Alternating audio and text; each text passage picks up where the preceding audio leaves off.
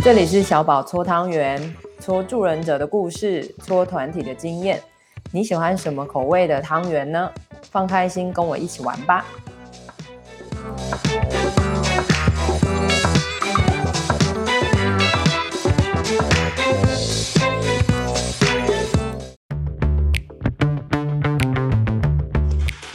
好，好，OK，嗯，欢迎来到监狱冷榴莲。今天是我们的第十集。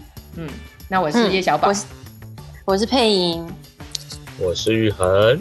呃，那我们第十集的部分要继续回到呃上一次我们回应听众写过来给我们的感想哦。上一次写到的是一些形容呃人的形容词哈，然后也有形容看守所这个地方的形容词，所以就我再念一次给大家感觉一下。你有没有相同的感觉呢？哈，比如说形容人的部分有呃创伤、悲伤、无奈、走投无路、不小心、一错再错的、没有及时被看到或救赎、高压社会的被害者、代代相传的创伤受害者。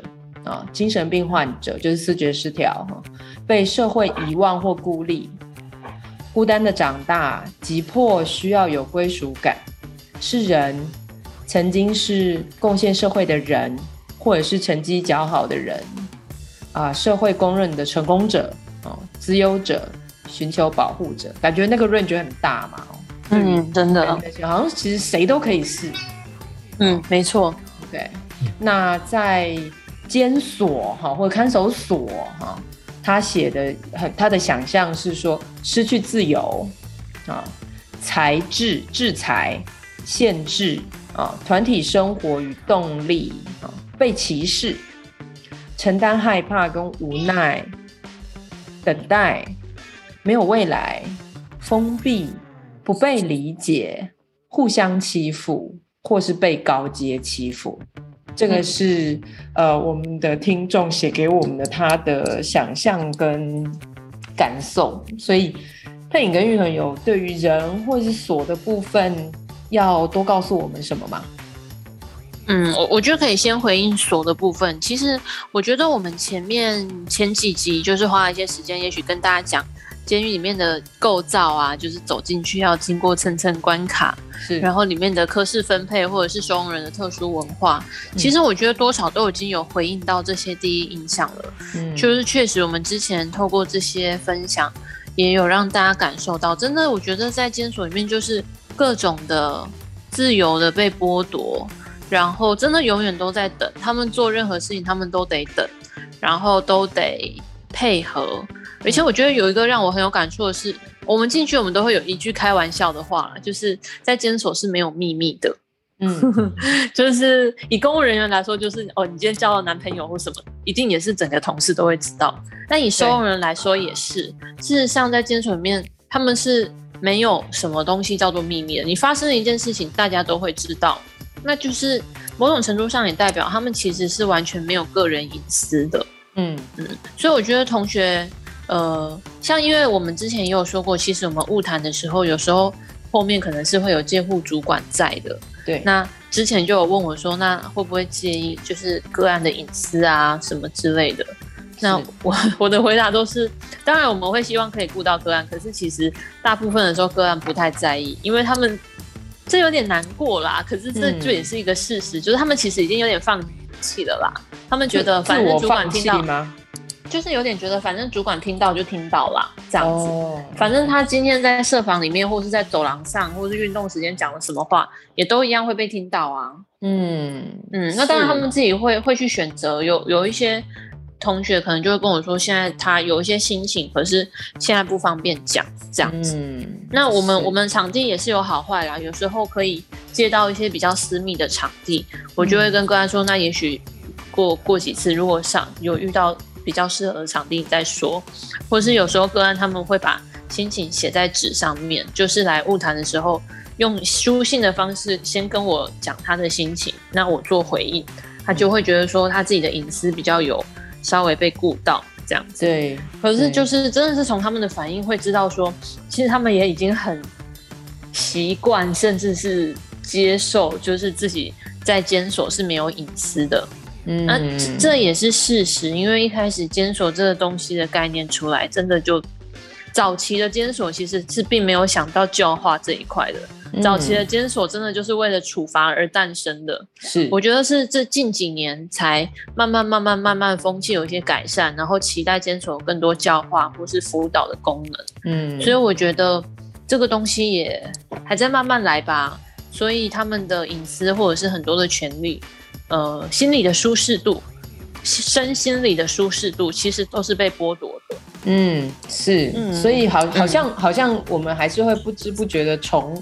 有点像是重演了他们在外面的生活，可能就是没有那么好的被照顾隐私，或是没有那么好的被尊重的感觉，比较容易在监所这样子的环境里面再次的出现。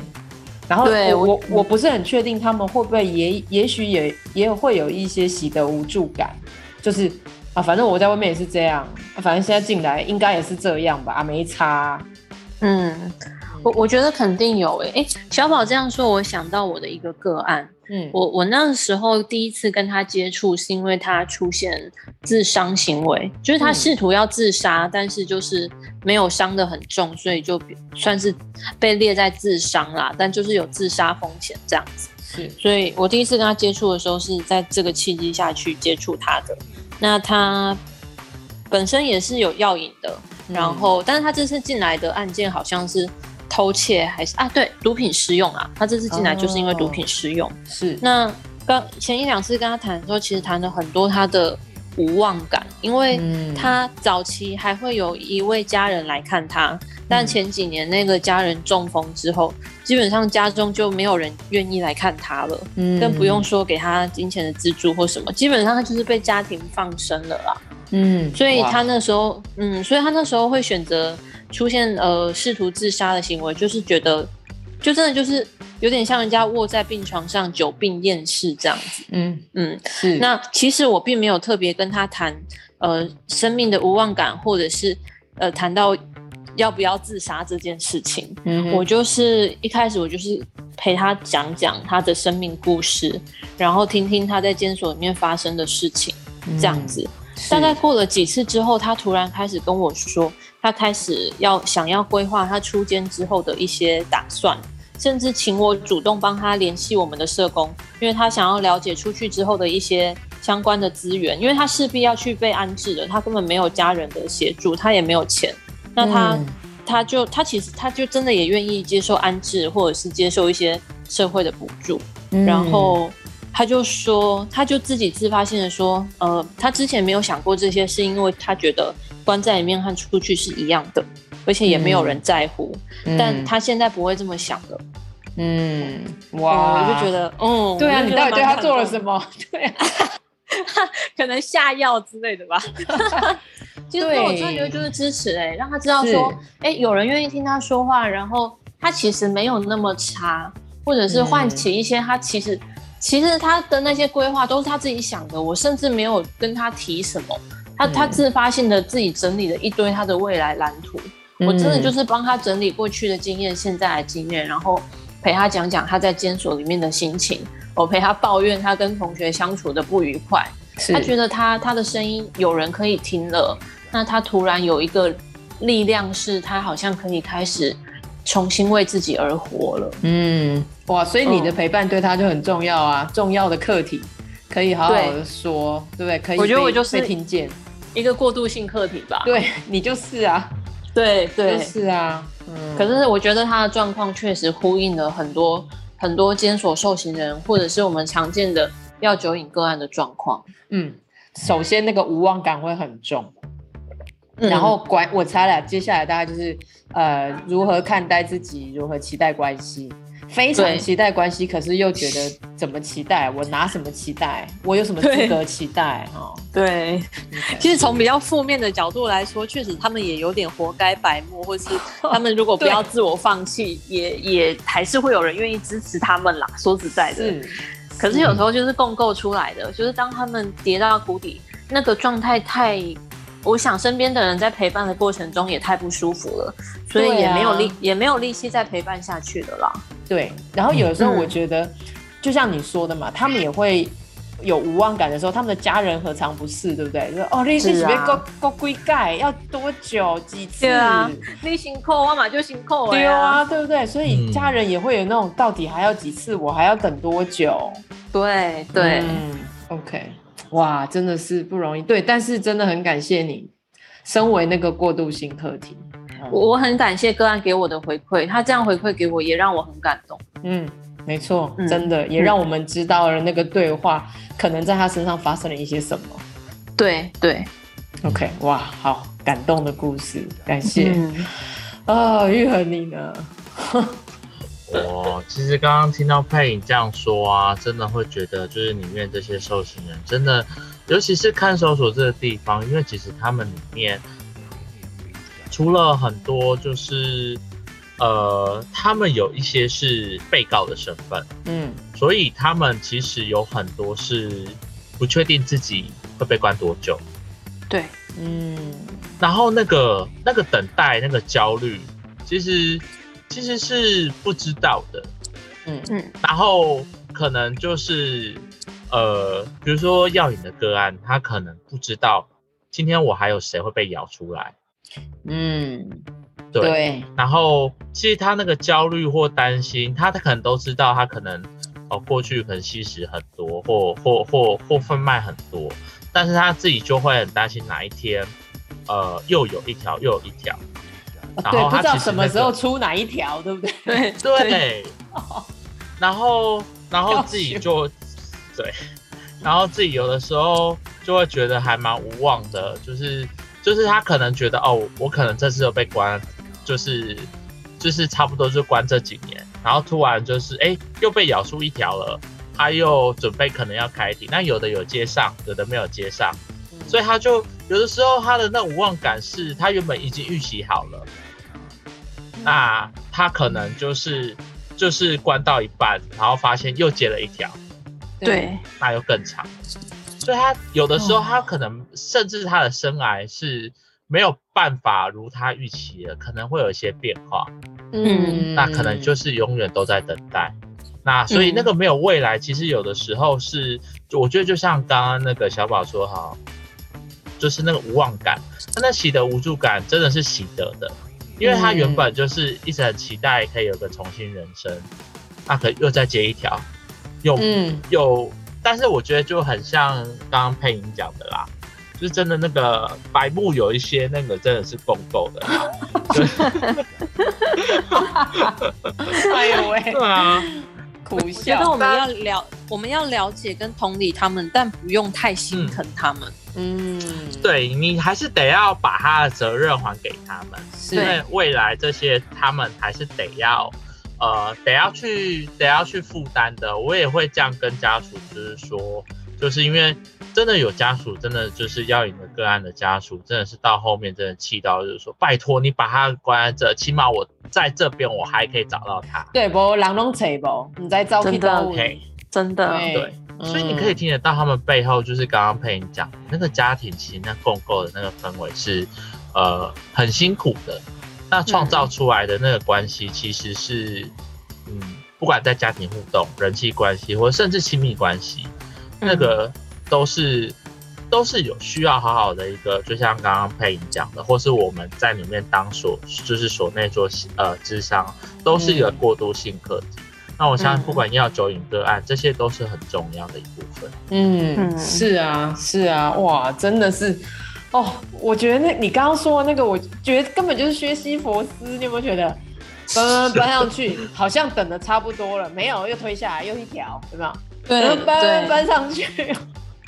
那个我我超有感的，除了就是一直有可能又突然冒出好几条之外。像我就记得我我的个案之前跟我举一个例子，我真的觉得、oh. 哇天哪！他就说他关了几年出去之后，突然发现大家人手一只智慧型手机，所以他好努力好努力好努力，要练习赶上这个社会，因为他连智慧型手机是什么，然后怎么用都不知道。对，那在那个过程里面，可能他也努力了，其实他有努力哦，他撑了三年五年，但那个压力真的太大，因为他一下子要。重新跟这个社会接轨，要花太多努力，那个是别人无法理解的。大家会觉得你怎么可能不会用智慧型手机，或怎么可能现在有人没有 Line 之类的？嗯嗯、所以他光是要重新，就像是你煮饭，你从学，你从分辨哪个是鸡蛋，哪个是蔬菜开始，这种大家觉得是废话的东西，嗯、他都要学。这个过程中没有人可以理解他，嗯、那他努力的过程确实他扛不住那个压力，他又再犯。又可能又关个两年、三年或三年、五年出来，他好不容易学到在外面学到一点点的，他又要全部重新再学一次。其实这是很痛苦的一个历程。然后不能说他们没有想努力，是啊、而是我相信那个压力有时候真的大到会让人想要放弃。是哦，嗯、真的是哎哇！我觉得那个哦，听起来就觉得就 combo 哎，对我才游游游，然后海海浪又把我卷回去啊。我我其实快快上岸了，有没有？对，然后稍微被卷回去，嗯、大家就会问你说啊，你怎么又被卷回去了？你都不试着游游看吗？你就会觉得靠背啊，我，我已经快累死了，对啊，对。然后有的时候心里一方面，然后又是怪罪啊，这什么政府啊？嗯，对对，这这个时候毒品真的就是他们的浮木啊。哎，对啊，对，因为或是酒。对对对，其实就是呃，我们今天会继续用，甚至到上瘾的物质嘛，因为其实它也刚好帮我们解除了至少我现在要面对这件事情的焦虑烦恼。对啊，它不会批评人，又可以带给人舒服的感觉，干嘛不用？嗯，对。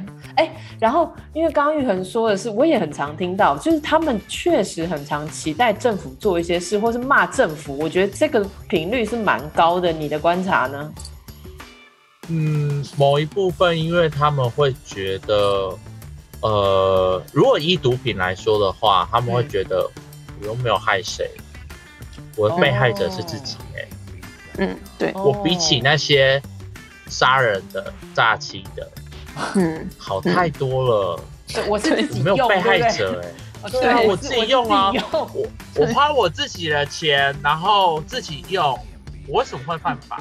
对，我又不像那个酒驾，喝了酒然后去撞死人。对，嗯，哦，okay、那喝酒了就会觉得，啊，你用的毒品就是犯法啊。对对，对。嗯，OK，所以哦好，所以会有那个公平正义跟法律卡在这边，所以两方、双方或是三方人马都互相看不顺眼，懵掉。哦，好，OK，因为我我自己有一种感觉，就是哎，好像真的蛮常听到他们在骂政府。嗯，对，所以所以我就觉得，呃，是哈，是因为比如说某一些法律的见解，或者说他们自认为我其实没有伤害到谁，我其实是用在我自己身上的这件事情，让他们很抗胜。为什么我要被抓起来，甚至还要被判很重的刑？我觉得他们也会有一些不满，是然后政府什么都说会帮忙，但结果根本就没有帮到他们的忙。哎，那他们我觉得他们这个意思是哪里来的？什么叫做政府会帮忙？因为，嗯、因为其实政府他们其实是花了很多心力。在处理药酒瘾这一块的哦，是，所以其实包括很多医疗资源或者是一些新的成瘾的概念的导入，其实他们这种专业的受刑人，他们知道，专业，他们知道说，对，他们知道说政府有想要为了这些毒瘾者做一些事，可是或对，或者是他们曾经尝试使用过这些资源，可是也许他们自己对于资源的要求太高，或者是。一些种种因素，他们会觉得其实他们并没有感受到政府真心有想有站在成瘾者的角度去看这些用药问题。嗯嗯，OK，所以政府既宣导，但是感觉好像没有打在点上。对，嗯，OK，难怪会这样。OK，骂到不行，了解。哦，好，感谢两位今天觉得哦，觉得有那个。我我觉得那个心路历程好像又更清晰了一点，就是那个无望的感觉，嗯、那个对关系的渴望。可是其实我猜那个里面也包含着对于自己深深的失望。哎，我觉得肯定肯定有。嗯，我觉得不只是失望，已经是对自己感到自责了。嗯，然后就是他有那个伤。那那个伤可能是来自于就是过去的伤一直没有好好被感受，那可能过去刚刚讲用成瘾物质，或是有一些呃错误的选择等等之类的。嗯。嗯，是 OK 好的，那今天我觉得我们第十集就先到这边吧。嗯，好的，那 OK，大家拜拜，拜拜，拜拜。